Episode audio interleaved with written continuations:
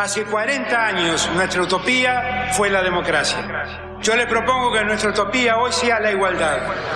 No, la Argentina hoy está a la deriva, tratando de tapar parches. Vamos a hablar clarito. Hay proscripción.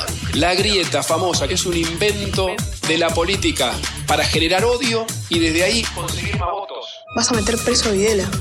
A todos los responsables. Estamos trabajando en armar una estrategia para enfrentar la izquierda a nivel internacional. La izquierda tiene que pelearla y la peleamos todos los días. Si vos le tenés bronca, le tenés que le pelear, pelear o que tenés bronca, pero lástima a nadie. La moneda ya está en el aire. Empieza cara o seca en FM Concepto.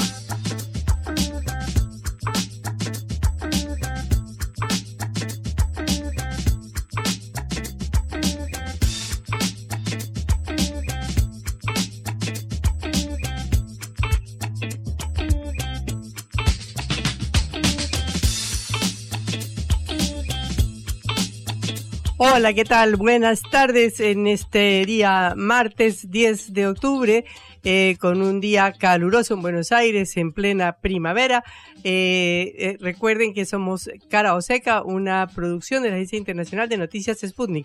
Soy Patricia Lee y me acompaña Juan Lehmann.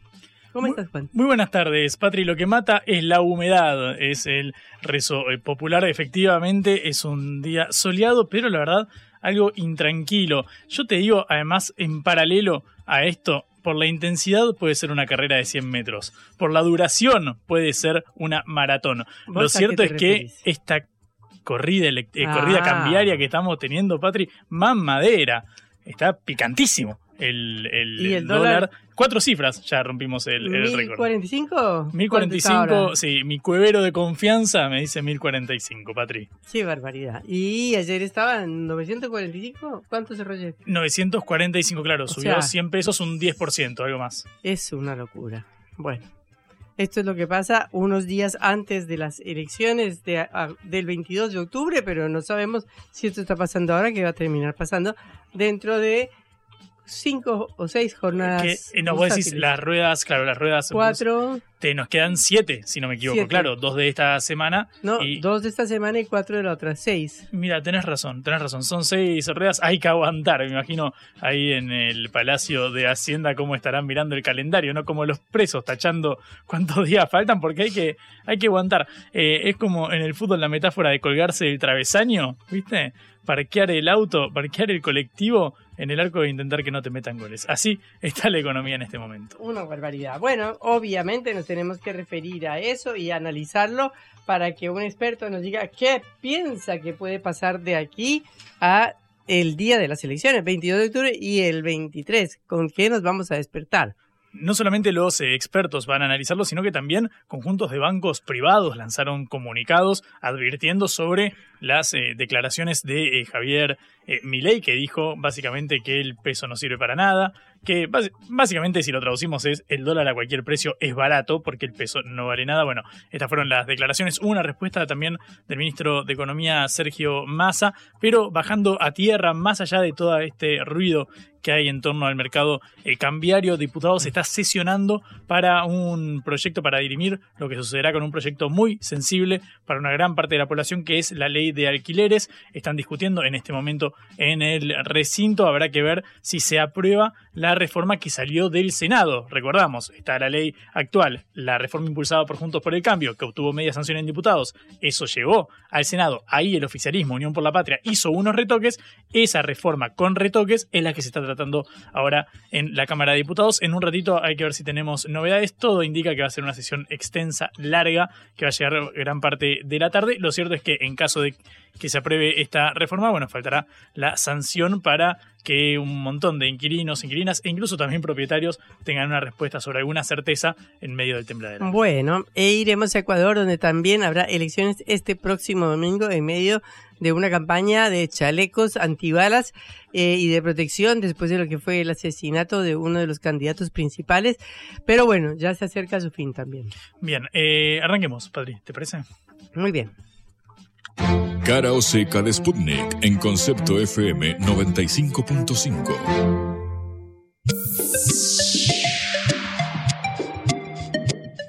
Según el Fondo Monetario Internacional, la economía argentina caerá un 2.5% este año, pero crecerá en 2.8% en 2024. Y la inflación, según ellos, cerrará este año en 121.7%.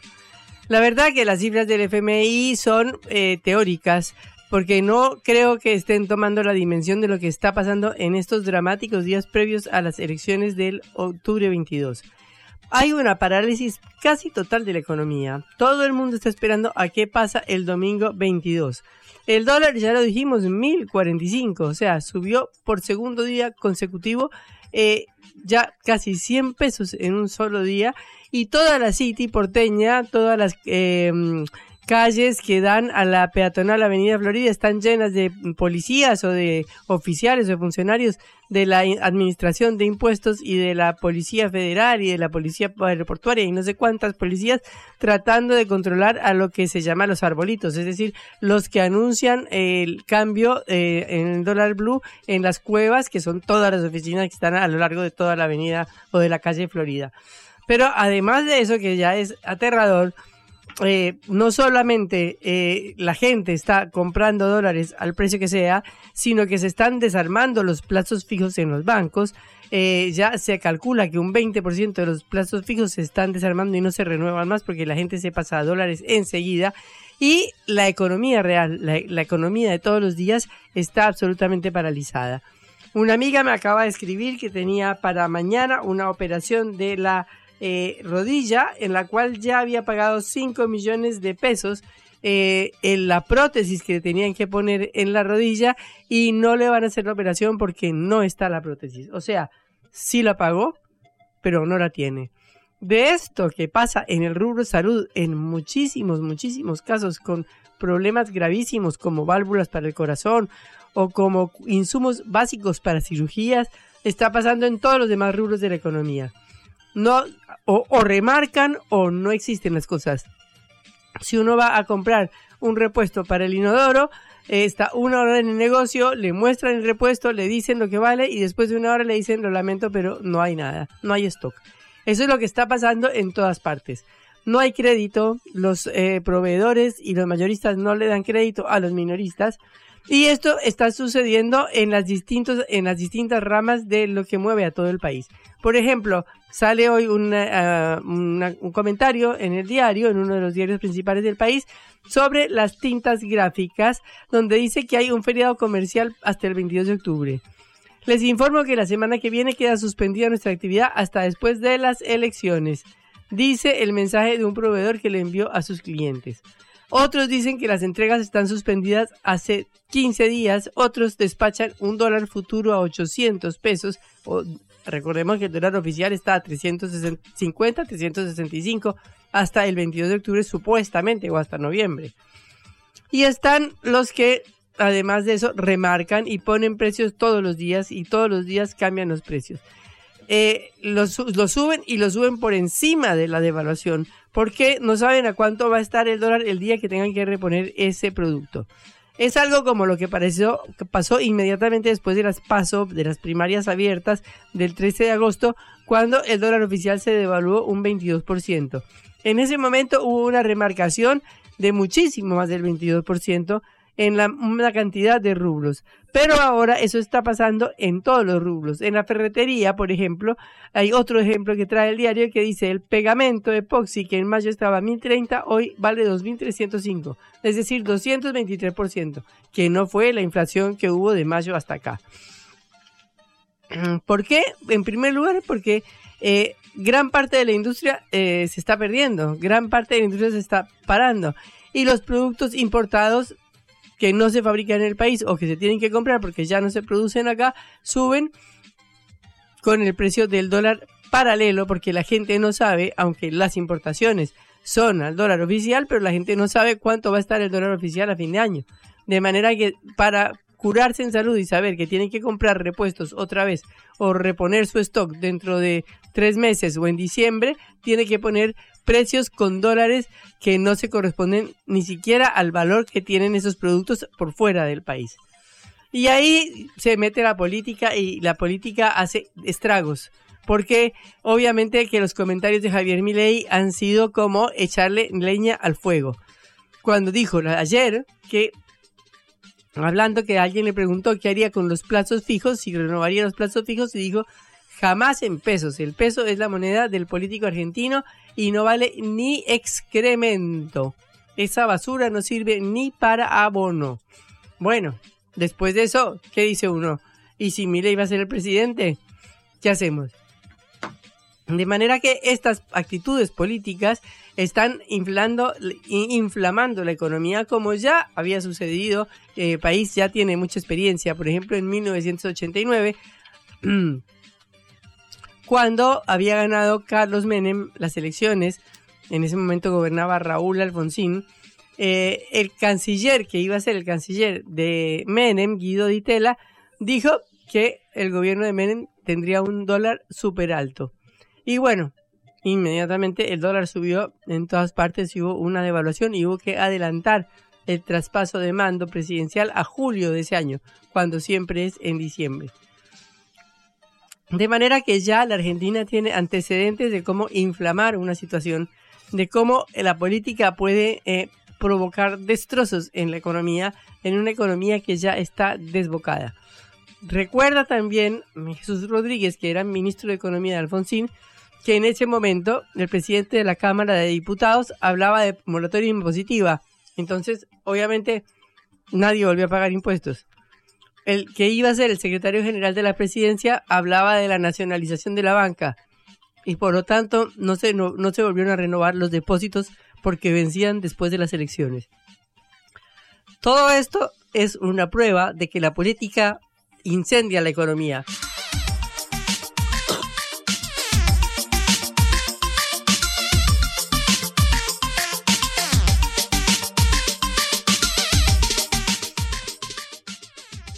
Volvió a pasar con eh, Alberto Fernández eh, cuando ganó después del triunfo electoral frente al gobierno de Mauricio Macri, cuando dijo que eh, le decía y le recomendaba al FMI que su gobierno no reconocería el, el, acuerdo que había hecho el organismo con el gobierno de Macri de una deuda de 57 mil millones de dólares. Y por eso el FMI no le giró el último desembolso de ese año al gobierno de Macri.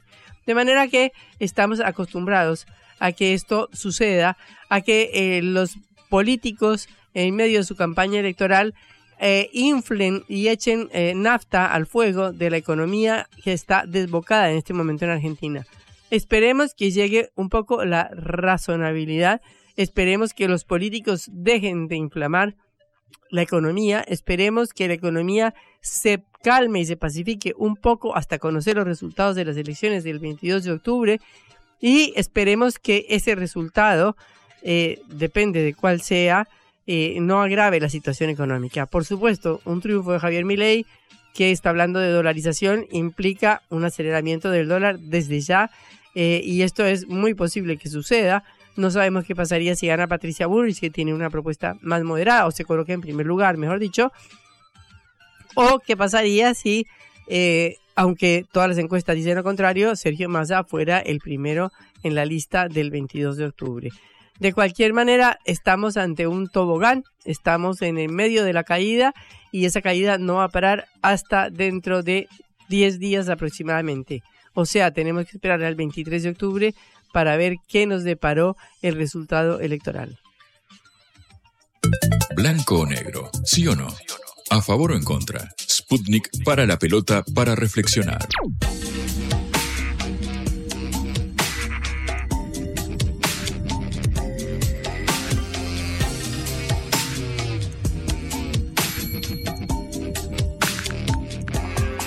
Bueno, eh, tenemos que seguir hablando de economía, no podemos parar del tema del día, del tema que está preocupando a todos los argentinos, de las personas que están esperando una prótesis, de las personas que están esperando comprar un repuesto que necesitan absolutamente, o de las personas que ven cómo se les esfuma el salario eh, con estos precios del dólar y que cada vez lo que ganan sale menos. A nosotros nos ha tocado, Patri, en varios eh, momentos de este ciclo de cara o sea, hablar con gente que tiene un corralón, por ejemplo, o que tiene que eh, ver qué precio, qué costo de reposición tendrá esos productos, donde básicamente lo que te responde es, mira, en este momento no tengo precio, básicamente porque no sé a qué dólar voy a tener que reponer la mercadería. Bueno, esto es lo que sucede cada tanto en Argentina, lamentablemente, más en un año electoral, nuevamente en el día de hoy es uno de esos casos. Bueno, sí, como decíamos, está prácticamente paralizada la economía. Así que vamos a hablar con David Abraham, economista del Mirador de Actualidad del Trabajo y la Economía Mate. David, un gusto saludarlo. Patricia Lee y Juan Lehmann en Cara Oseca. Hola, ¿qué tal? Buenas tardes. ¿Cómo les va? Bueno, pues regular, ¿no? Porque esta incertidumbre económica está afectando a todo el mundo, que está viendo cómo se le acaba su sueldo, sus ingresos, cómo se le licúan sus plazos fijos. Entonces, queríamos preguntarle qué expectativa nos da hacia las elecciones. Bueno, un poco hay que tener en cuenta que lo que está aumentando hoy es un dólar paralelo, es un dólar que eh, no mueve demasiado, o sea, es una referencia de precios sin duda y que probablemente se va a trasladar a algunos precios, pero entre eso y una licuación de los salarios y una licuación de los plazos fijos me parece que hay que trazar una, una distancia porque este dólar paralelo puede ser que baje probablemente, lo hemos visto en agosto cuando pasó algo muy similar después de las elecciones, lo hemos visto el año pasado también, donde de repente hay una corrida y el dólar aumenta brutalmente para después bajar unos días más tarde. Luego eso, por supuesto, un poco se va a trasladar a los precios en general, sobre todo de algunos productos importados, pero eso tampoco significa que se esté destruyendo el salario, porque en Argentina cobramos en pesos y vivimos y trabajamos en una economía de pesos. Así que simplemente eso primero, pero bueno, efectivamente es un día de zozobra y un poco de, duda sobre, sobre todo a partir de las declaraciones de ayer de, de, de Miley y hoy de Marra, también de parte de su equipo, que bueno, solamente intentaron agitar más fantasmas del pasado, ¿no es cierto? Mm. vi buenas tardes, ¿cómo estás? Juan Leman te saluda. Em, si nos fijamos en lo que está sucediendo con los eh, dólares eh, financieros, tanto el MEP como el contado con eh, liquidación están trepando. En el caso del contado con liqui sube 8% en el día, si no me equivoco, ahora está cerca de los 950 pesos. Lo que sucede con el blue, pero que también en cierta instancia se refleja en los dólares financieros. ¿Augura algún tipo de, certeza de cara al futuro? ¿Va a, ¿Va a estacionarse en un piso más alto cuando frene la corrida puede, puede revertirse en caso de que se ponga fin a esta aceleración? Bueno, es muy difícil para mí y para todos en este momento hacer una predicción de futuro, por supuesto. Eh, lógicamente, este, este aumento, cuando es probable que haya una reversión, porque en general lo que hay es cierto miedo, siempre ha pasado, en los, insisto, en las corridas anteriores, que después se demuestra que efectivamente son precios caros y que no, no nadie los termina convalidando y solamente aparecen en las pizarras.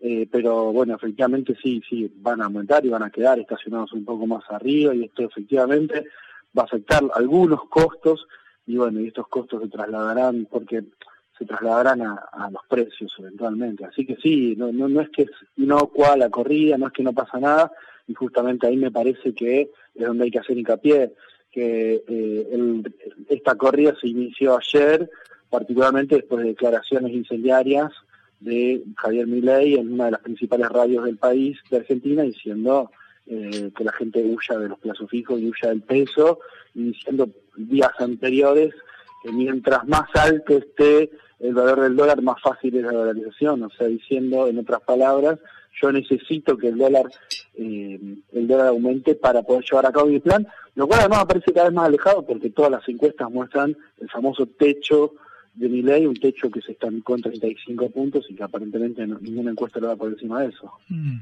Estamos hablando con Lavi Abraham, economista del MATE, del Mirador de la Actualidad del Trabajo y la Economía, a quienes solemos consultar en días eh, como estos. Eh, Lavi, me interesa preguntarte por lo que suceda con el dólar oficial. Sabemos que después de la eh, devaluación del 14 de agosto, el día posterior a las, al resultado de las primarias, eh, bueno, Massa anunció que el dólar se mantendría inamovible, más allá, obviamente, del eh, impacto de la devaluación del cerca del 20% del oficial. Quiero preguntarte si en este marco, con las reservas con las que cuenta el Banco Central, que entiendo que son negativas, se habla de la cifra de 10 mil millones de dólares de reservas negativas por los compromisos que se tienen con respecto a, las deudas, em, si consideras que hay margen para mantener el tipo de cambio eh, actual, primero hasta las elecciones y luego en un horizonte pensando, por ejemplo, hasta un potencial balotaje o la asunción de un nuevo gobierno. ¿Cómo estás viendo esto vos? Sí, es difícil, efectivamente, porque en principio hasta las elecciones quedan creo que ocho días hábiles, contando los feriados que hay en el medio, eh, seguramente se va a mantener. La cuestión es qué va a pasar el día después de, de las elecciones, ¿no es cierto? Eh, Massa se activó ayer también parte del swap con China y probablemente Massa que eh, en las circunstancias anteriores intentó conseguir también en fondos frescos, bueno, estará intentándolo nuevamente. Creo que hasta ahora ha demostrado una muñeca eh, importante al respecto, una muñeca en el sentido de poder conseguir dólares donde parecía que no los había, cuando parecía que con el Fondo Monetario se iba a caer el, el préstamo, bueno, se consiguieron en ese momento dólares de Qatar, dólares de Brasil, dólares de China. Bueno, efectivamente ahora van a aparecer seguramente eh, eh, este tipo de, situaciones para tapear el temporal, pero qué va a pasar el día después de las elecciones del 22 de octubre es difícil, va a tener mucho que ver con quién, cómo queden parados ambos candidatos que aparentemente son Milei y Massa de cara a las elecciones generales. ¿Cuánto es el techo de Milei? El techo de ese famoso político que me practicó Cristina Kirchner hace bastante tiempo y, y cuánto es el piso de Massa justamente eh, para seguir con la, con la lógica de esa. Entonces, bueno, un poco en función de eso, si se tranquilizan un poco los mercados, me parece que hoy se ha mostrado un gran consenso político, prácticamente de todo el arco político, de todo el arco de la profesión de los economistas, en mostrar que ha sido eh, muy responsable, por decirlo menos, por no decir más, las declaraciones de mi ley de ayer. Eh, también vimos a, a, los bancos, a los sindicatos salir en defensa de, de la institucionalidad y de garantizar un orden económico. Bueno, efectivamente, ¿qué va a pasar el 22 es difícil saber. Yo creo que hasta ese día sin duda se va a mantener el, compromiso del dólar oficial porque no cambia demasiado en términos de, de lo que se necesita dólares y de, lo, de lo, y eventualmente se racionarán más de lo que ya se racionan, pero no se va a cambiar el valor. Sabemos que en, nuestro país la eh, producción suele estar atada a lo que suceda con las importaciones y por ende al nivel de divisas que, con el que cuenta el Banco Central para poder eh, afrontar estas solicitudes de eh, importaciones. En este contexto, con esta aceleración de los dólares paralelos, justificado o no, especulativa o no, lo cierto es que lo estamos viendo y hay incertidumbre al menos en ese plano, ¿cómo crees que puede repercutir esto en la actividad real? Yendo puntualmente al caso de las importaciones, dado que vemos que el Banco Banco Central ha cortado su racha compradora de, divisas la semana pasada, después de varias jornadas consecutivas, es cierto, pero que ahora tiene un saldo negativo, un saldo de, venta después de cada eh, cierre, de cada jornada bursátil. Em, ¿Cómo crees que puede afectar esta coyuntura a lo que suceda con la actividad real, sobre todo en estas semanas? Sí, es muy buena la pregunta. Sinceramente no te puedo dar una respuesta. Efectivamente entiendo que lo que va a pasar es que el, racionamiento de, las divisas y el uso, el uso acotado que se viene teniendo va a seguir en esa misma línea y probablemente muchas actividades no encuentren eh, no encuentren forma de seguir durante unos días muy probablemente hasta que se normalice la actividad. Hoy ya vimos, por ejemplo, acá en la zona de, Rosario que la planta de General Motors, la planta automotriz tuvo que, parar sus actividades porque no tenía insumos y bueno, probablemente varias actividades reales, varias actividades, digamos, productivas eh, se vean se vean paradas por lo menos en los próximos 10, 15 días y hasta que no se, sin duda, hasta que no pasen las elecciones y haya un panorama político un poco más claro de cómo, cómo va a continuar el país. Si va a continuar en un sendero de un partido que promete seguir con la actividad económica de producción y exportaciones como centro, como núcleo, o si viramos hacia, una, hacia alguien que promete otra vez una financiarización de la economía y menos, menos actividad real y más ligado a a las importaciones. Bueno, efectivamente me parece que se está jugando un poco el destino económico también de, del país en los próximos años, el día 22 de octubre, y hasta que eso no se aclare un poco, no vamos a saber exactamente. Eh, eh, todos hablan de un shock, digamos, gradual, mayor, menor, eh, un super shock, lo que sería, bueno, obviamente una dolarización, que sería algo gravísimo, o una hiperinflación, eh, pero de alguna manera todos los economistas están hablando de que se viene algún tipo de shock. ¿Qué quiere decir eso? No, quiere decir que básicamente hay que hacer ciertos ajustes en la economía, eh, ciertos ajustes en tasas de interés, ciertos ajustes en, probablemente también en gasto público. Eh, la pregunta es ese shock si va a ser compensado o no va a ser compensado o si o quién va a pagar los, eh, el costo de ese shock. Yo creo que la respuesta está en quién, en que va a depender mucho de quién gane. lo que mostró, lo que se demostró después de las elecciones paso fue que el gobierno hizo un ajuste, hizo una evaluación y como parte de, un ajuste de precios en general, y luego hizo una compensación importante a partir de un esquema, un cambio de los esquemas tributarios, particularmente quitarle el IVA a la canasta básica, quitar el impuesto a la ganancia de los trabajadores, eh, toda una serie de medidas para los monotributistas, etcétera. Entonces, bueno, esa, esa, ese shock que, que vimos el día después de las pasos eh, fue compensado para quienes más lo necesitaron. La pregunta va a ser, me parece, no solo si va a haber un shock el día después de, que asuma el próximo presidente, sino quién lo va a pagar. Lo que estamos viendo es que efectivamente hay una apuesta de mi ley y de su espacio, de la libertad avanza, a que sea un shock brutal que lo pague la mayoría de la población, que es lo que estuvo intentando hacer desde ayer y hoy, asusando a la corrida bancaria, la corrida cambiaria, eh, haciendo que esto obviamente repercuta en precios y en bajar el, el poder adquisitivo de los trabajadores en general. Así que bueno, eh, la pregunta no es solo qué tipo de shock va a haber, que tampoco está tan claro qué tipo de ajuste va a haber, sino cómo se van a pagar los costos de ese ajuste y quién lo va a pagar. Mm. Eh, la vi, tengo una, una pregunta desde un punto de vista estrictamente eh, personal. En, en estas semanas, cuando vemos que, por ejemplo, el Banco Central saca un comunicado diciendo que Argentina tiene un sistema financiero líquido y solvente, es decir, que están las divisas necesarias o la liquidez necesaria para atender las demandas de retiro de depósitos en caso de que los ahorristas lo decidieran. Obviamente todo en el marco de las declaraciones de mi ley. Yo tengo 26 años y en mi casa siempre eh, escuché que cada tanto salía la frase de no tengas los dólares en el banco, mira lo que puede pasar con un 2001 y demás. Entiendo que ahora por los encajes y demás eh, políticas, instrumentales, hay eh, espalda suficiente como para afrontar una situación de tales características. ¿Es esto eh, así? ¿Estamos en una situación diferente eh, cualitativamente con respecto a, aquel momento del, 2001, ahora que resuenan palabras como saquen los depósitos y demás, como las que dijo Mirei? Sí, porque después de 2001 cambiaron casi todas las normativas bancarias en Argentina. Se cambió mucho el sistema en términos de esto de cuáles son los encajes mínimos, prácticamente los dólares están encajados al 100%, esto quiere decir que los dólares están todos, y en cuanto a los pesos tenemos también una reserva del IX ahí que justamente funge como el resguardo de los pesos. Eh, Argentina cumple con un montón de especificaciones de las normas, lo que llaman las normas de Basilea 3, que son justamente normas internacionales y Argentina, el sistema bancario, el sistema financiero argentino los cumple con creces.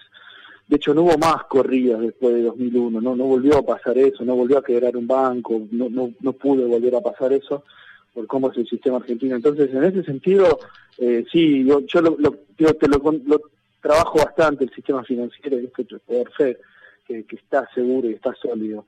Eh, así que sí, sin dudas, eso, esa respuesta te la doy directa porque no, no hay no hay dudas al respecto eh, nada, todos los indicadores bancarios son de solvencia, no, no, hay ese tipo de problemas en este momento.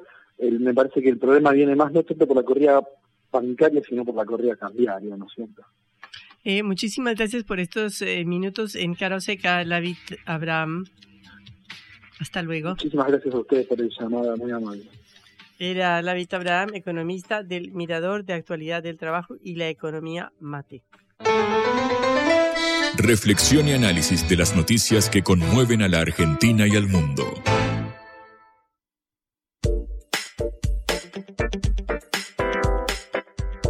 Bueno, pasamos al Congreso porque en estos días frenéticos parece que hay hoy una maratón en diputados, ¿no? Efectivamente, la carrera no es solamente la corrida cambiaria, sino la maratón que se da en la Cámara Baja. Son 10 puntos, 10 temas lo que componen la, hora, la orden del día en este momento en el eh, recinto. El décimo, Patri, es el de la ley de alquileres, quizás el más sensible que estaremos siguiendo todos y todas los inquilinos eh, muy de cerca.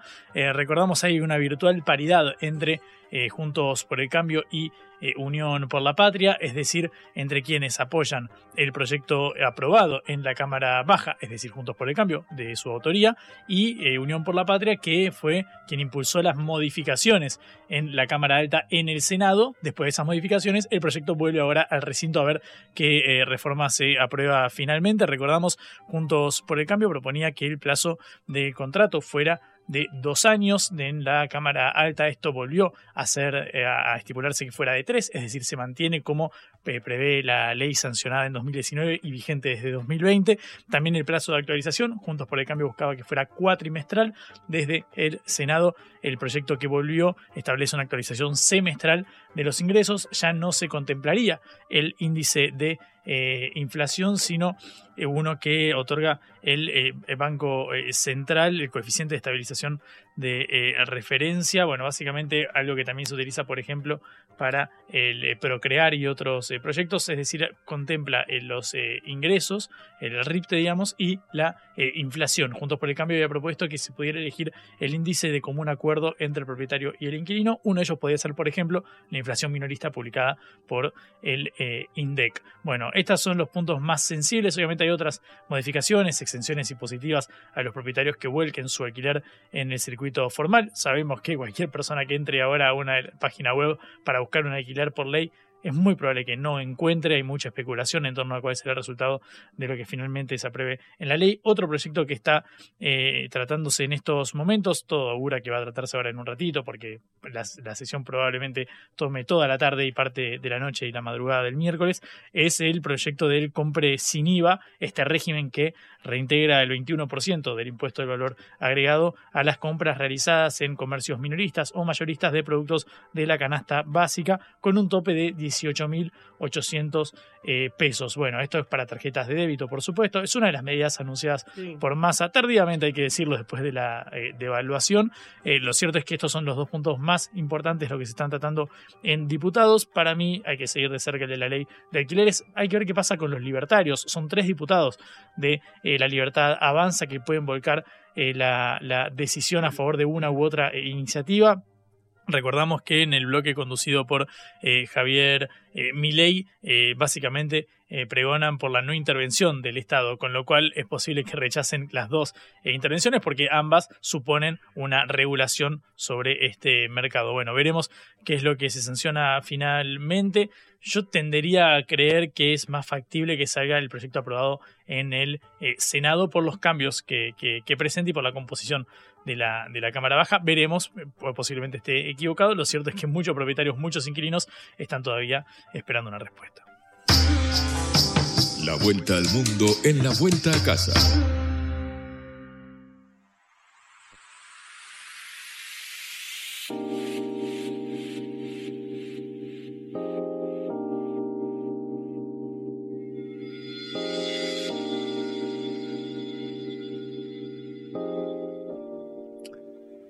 Este domingo te culmina la etapa de elecciones extraordinarias en Ecuador, eh, ya que recordemos que el gobierno del presidente Guillermo Lazo y convocó la muerte cruzada, es decir, la reelección, las nuevas elecciones para elegir a los eh, miembros del Congreso y a la presidencia de la República eh, para evadir lo que en ese momento era un impeachment que estaba realizando la Asamblea Nacional en su contra. De manera que a partir de entonces Ecuador ya tuvo unas elecciones en las cuales quedaron dos candidatos en primer y segundo lugar. El primer lugar eh, fue para eh, la Luisa González de Revolución Ciudadana, que es la que representa al movimiento del expresidente Rafael Correa, y el segundo lugar para el empresario Daniel Novoa de Acción Democrática Nacional. Pero bueno, el clima de las elecciones se vio absolutamente trastocado por la violencia que ha vivido el país y por lo que fue el asesinato el, nuevo, el 9 de agosto de uno de los candidatos que estaba más, eh, digamos, tenía más popularidad en ese momento, que era el exasambleísta Fernando Villavicencio cuando salía de un mitin político en Quito 11 días antes de la primera vuelta electoral.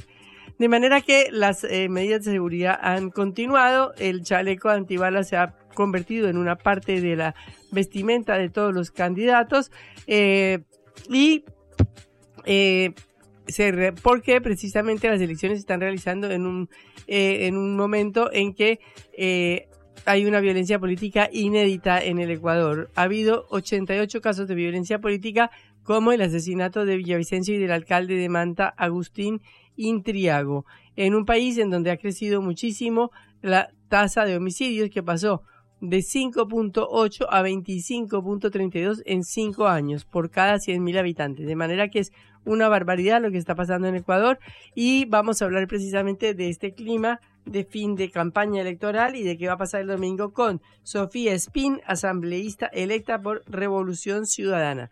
Sofía, un gusto saludarla. En Cara Oseca, Juan Lehmann y Patricia Lee eh, le saludan desde Buenos Aires. Un saludo para Sputnik, eh, a ustedes, a las órdenes para conversar de la coyuntura electoral en Ecuador. Bueno, ¿cómo se eh, ven las elecciones de este domingo? ¿Quién gana?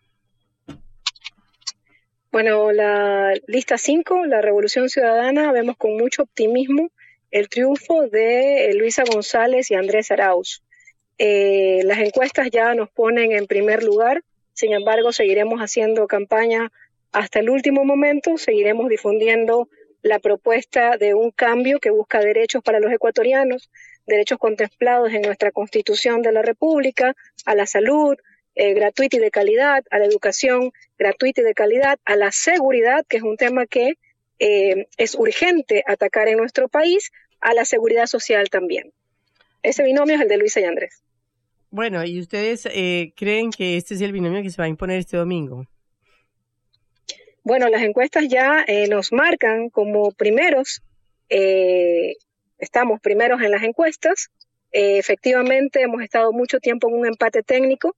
Después del debate, el candidato Novoa comenzó a decaer y nuestra lista, la lista 5 de Luisa González y Andrés Arauz, empezó a subir en las encuestas. En este momento ya hay encuestas que nos dan que estamos en primer lugar. Bueno, ¿y cuáles serían los puntos por los cuales suben ustedes, por los cuales pueden llegar a ganar? Hay un punto crítico, eh, diría yo, que es el debate.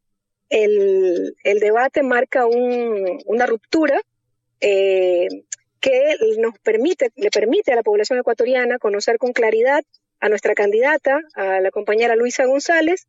Ella expone con claridad su plan de trabajo, la experiencia que tiene como exfuncionaria y ministra del gobierno del presidente Correa y en cambio permite develar que el señor Novoa no tiene el conocimiento, no tiene la experticia para eh, gobernar un Estado. A partir de ese momento hay un cambio en las encuestas. Él empieza a decaer y nuestra compañera continúa subiendo, ya venía subiendo, sin embargo continúa en ascenso. Y bueno, ¿cuáles serían las propuestas más importantes que destacarías de este eh, dúo que se presenta para las elecciones y que apoyas? Eh, el de Luisa González, yo creo que las propuestas, ella las ha resumido muy bien. Hay un plan urgente que tiene que ver con seguridad. Eh, ustedes mencionaban la grave crisis en seguridad por la que pasa el país. Eso tenemos que atenderlo inmediatamente. Es una, una institucionalidad que fue desmantelada por los dos gobiernos anteriores, el gobierno de Moreno y Lazo, y que nos ha llevado a estos niveles tan críticos de inseguridad tanto así que inclusive fallece un eh, candidato a la presidencia que, por ejemplo, eso trastoca, todos los números decían que íbamos a ganar eh, las listas 5 en primera vuelta, eso no ocurre después del asesinato eh, del señor em, Villavicencio, ¿no? Entonces, lo primero es lo urgente, seguridad y trabajo, y luego viene lo emergente. Nosotros nos afrontamos, vamos a afrontar un fenómeno del niño, eso ya lo sabe todo el Ecuador, eh, acá se desmanteló la secretaría que se encargaba de los temas de gestión de riesgos y lo permanente, que es el tema de la salud gratuita y de calidad y la educación gratuita y de calidad hasta la universidad. Entonces, esos son los tres ejes que ha puesto eh, Luisa González en su campaña electoral con claridad, con financiamiento seguro, y eso nos ha permitido que en este momento ya estemos tomando la delantera. Acá en Argentina eh, se pone el ejemplo del Ecuador todo el tiempo por el tema de la dolarización. Luisa González ha mantenido la propuesta de continuar con la dolarización en el Ecuador.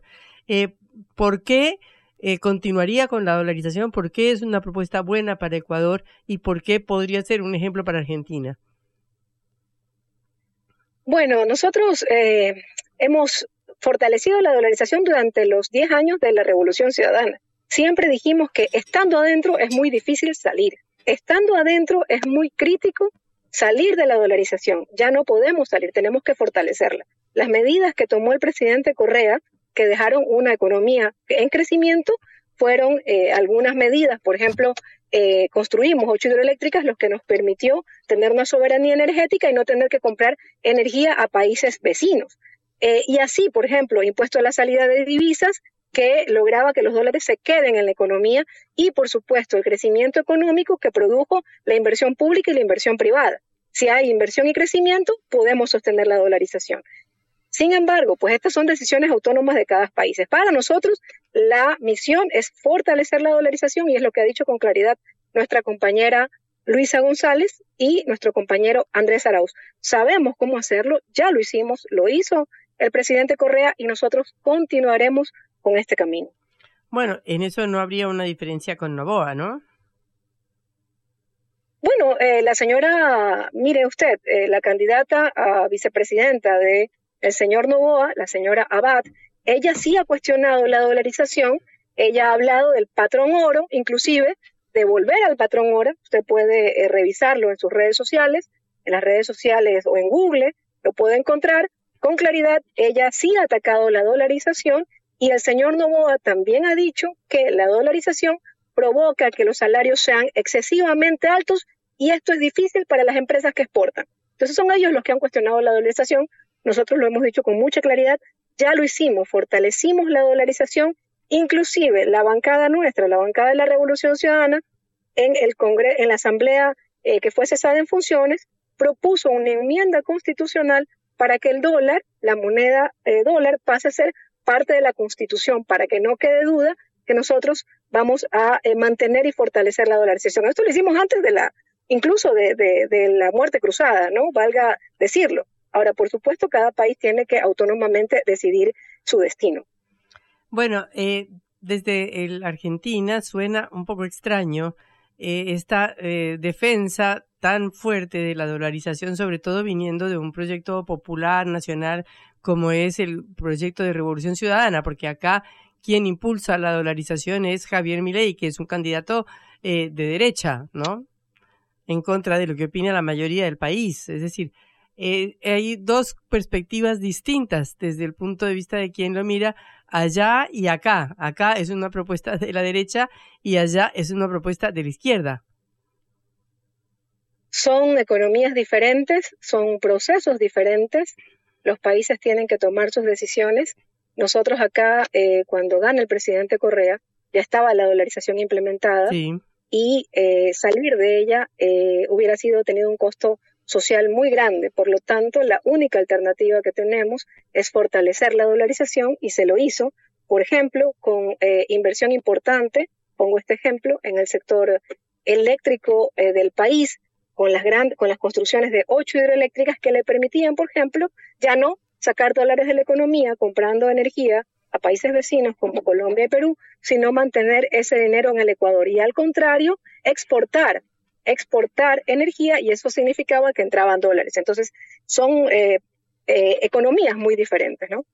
Bueno, y sobre el tema de la seguridad, que es el tema que en este momento está en boca de todos en Ecuador, ¿cuáles son las propuestas que diferencian a Luisa González de Daniel Novoa? el señor Novoa ha propuesto para atacar el tema de la seguridad eh, básicamente una consulta popular. Una consulta popular que se tomaría tres meses en eh, implementarse, dos meses más en tener resultados, tendría un costo de 80 millones una nueva consulta popular en donde trataría temas de seguridad eh, y nosotros hemos propuesto con claridad que tenemos que volver a la inversión pública en seguridad, inversión pública que fue minada por el gobierno de Moreno y el gobierno de Lazo. Moreno le quita 3 mil millones de dólares al sector seguridad y Novoa continúa en el mismo camino. Entonces, la propuesta de Luisa es fortalecer eh, la institucionalidad del sector seguridad, fortalecer, tomar el control de las cárceles, mover algunas cárceles que están en las zonas urbanas, eh, sacarlas de las zonas urbanas, por ejemplo en Guayaquil, mover la penitenciaría del litoral, tomar el control de las cárceles porque desde ahí se organizan las bandas delincuenciales para todo lo que hacen, volver a implementar, por ejemplo, los radares que destruyó el gobierno de Lazo, tomar control de las aduanas, militarizar eh, las cárceles también, eh, controlar las aduanas eh, del país y invertir en, por ejemplo, chalecos antibalas, policías, UPCs, esta unidad de policías comunitarios que implementamos durante los 10 años de la Revolución Ciudadana y que en este, este momento está destruido.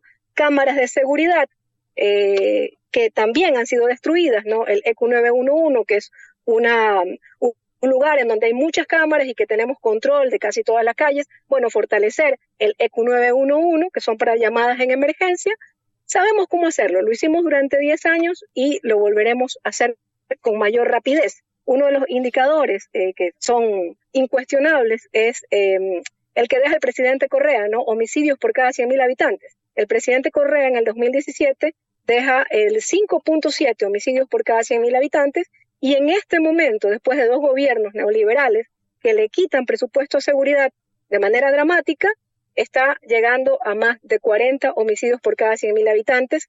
Esmeralda es una de las ciudades, eh, una de las 10 ciudades más inseguras del mundo y eh, Guayaquil está entre las 50 ciudades más inseguras del mundo. Entonces esto tiene que cambiar inmediatamente. Y nosotros sabemos cómo hacerlo, Luisa y Andrés saben cómo hacerlo, el otro candidato propone una consulta popular.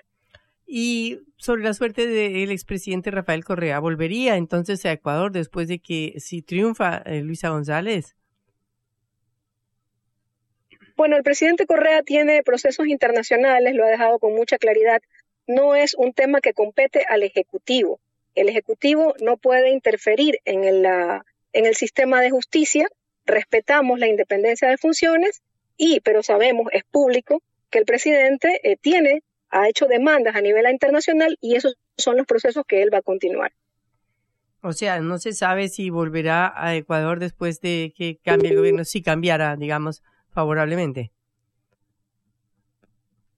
Hola, aparentemente se nos ha caído la llamada con eh, la asambleísta Sofía Espín, eh, de manera que eh, esperaremos el resultado de las elecciones del próximo domingo que son muy importantes para ver cómo continúa el ciclo electoral en América Latina y cómo va esta pelea entre los progresismos y los gobiernos eh, que son más liberales o más de derecha.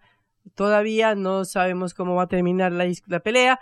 Aparentemente las eh, eh, encuestas todavía no son definitivas y claras en cuanto a el resultado redondearemos con Luisa, que ya la tenemos otra vez en el aire. Luisa, eh, perdón, Sofía, eh, estábamos eh, tratando de retomar el contacto. para terminar, entonces quería preguntarte esto. ¿No está claro que vuelva Rafael Correa a Ecuador después de las elecciones? Como lo decía, el presidente Correa tiene procesos, él ha hecho demandas internacionales los, y eso es lo que él va a continuar. El Ejecutivo Luisa González y Andrés Arauz no tienen injerencia en el, eh, sistema de justicia. Y nosotros somos respetuosos de las diferentes funciones del Estado. Esperaremos entonces el resultado de este domingo. Muchísimas gracias, Sofía, por esta comunicación desde Quito. A ustedes, muchas gracias. Era Sofía Spin, asambleísta electa eh, por Revolución Ciudadana, el movimiento de la candidata Luisa González. Cara o seca. Te contamos lo que otros callan.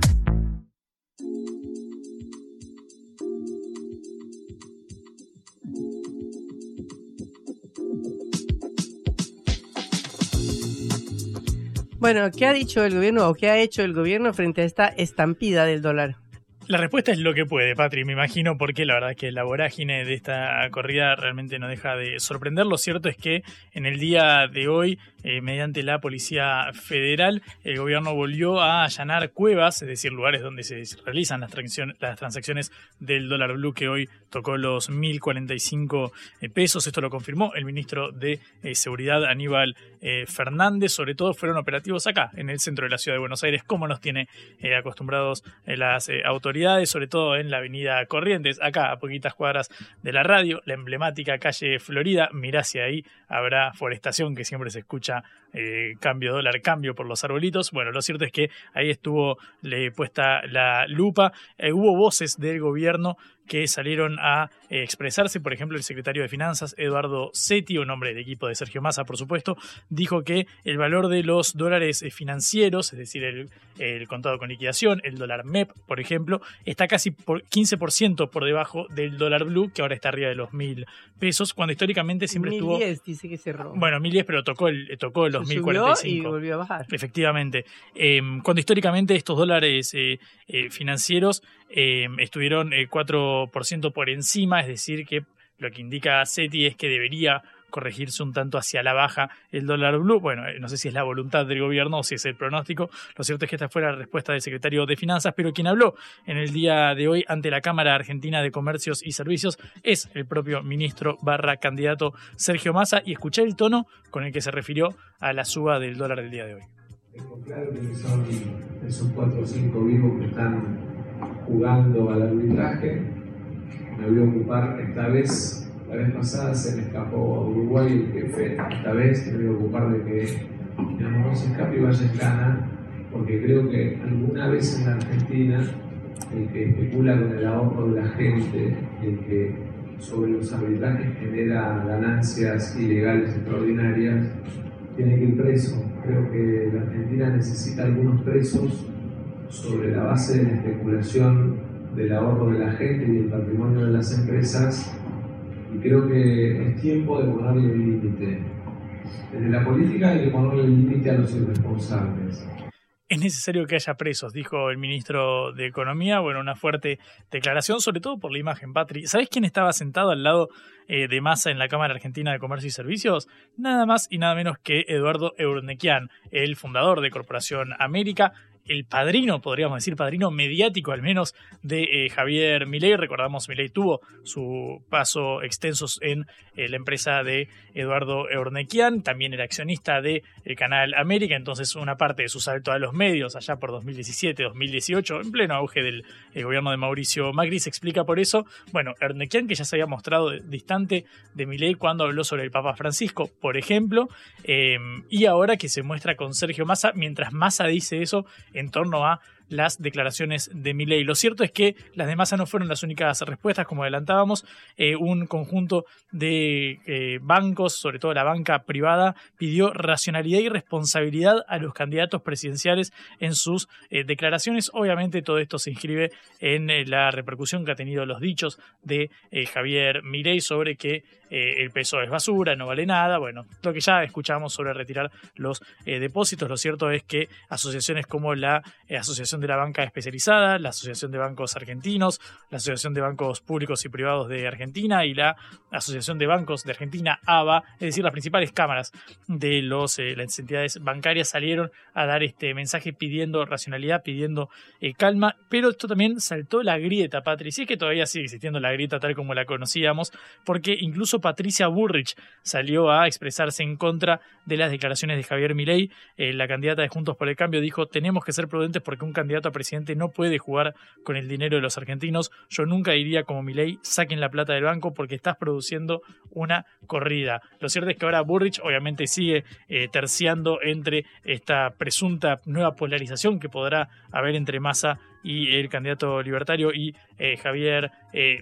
Es cierto también, Patrick, que desde el equipo de Milei, por ejemplo, desde eh, la consultora de Ramiro eh, Marra, Bull Market, la asociación de, brokers, digamos, el negocio que tiene el candidato de, eh, a jefe de gobierno porteño de la Ciudad de Buenos Aires de La Libertad Avanza, se prevé una hiperinflación dentro del plan de Milei. Estuvo circulando en los últimos días. Este programa decía, bueno, por cerca de 50 días, una hiperinflación que termine licuando eh, los, los, los, pesos sobre todo, eh, bueno, como escenario propicio para el dólar, es llamativo que hable de un plazo temporal para una hiperinflación cuando sabemos que una de las características centrales de la hiperinflación es que no sabemos cuánto puede durar, básicamente porque lo que se pone en juego es el valor mismo y la función del peso eh, de la moneda nacional. Bueno, lo cierto es que este es eh, toda la repercusión que ha tenido las declaraciones de Javier Milei que alcanzaron a los bancos, alcanzaron al ministro Sergio Massa, pero también alcanzaron, por ejemplo, a la otra candidata, a Patricia Burrich.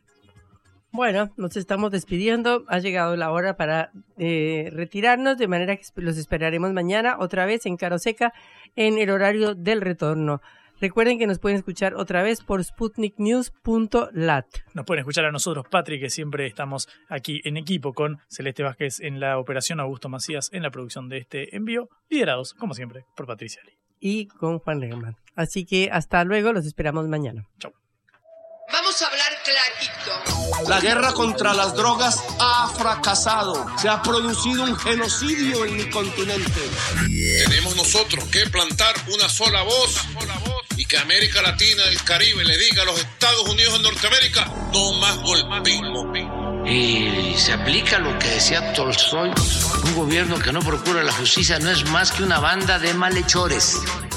Qué cosa rara que diga gracias a la vida a pesar del dolor, porque mi hija dio la vida sabiendo que había que cambiar. La vi ahí que, que brillaba, que sobresaltaba en, ese estadio hermoso y no lo pensé y, y la fui a besar. La vida está llena de tropezones y de fracasos, pero es hermosa. Cara seca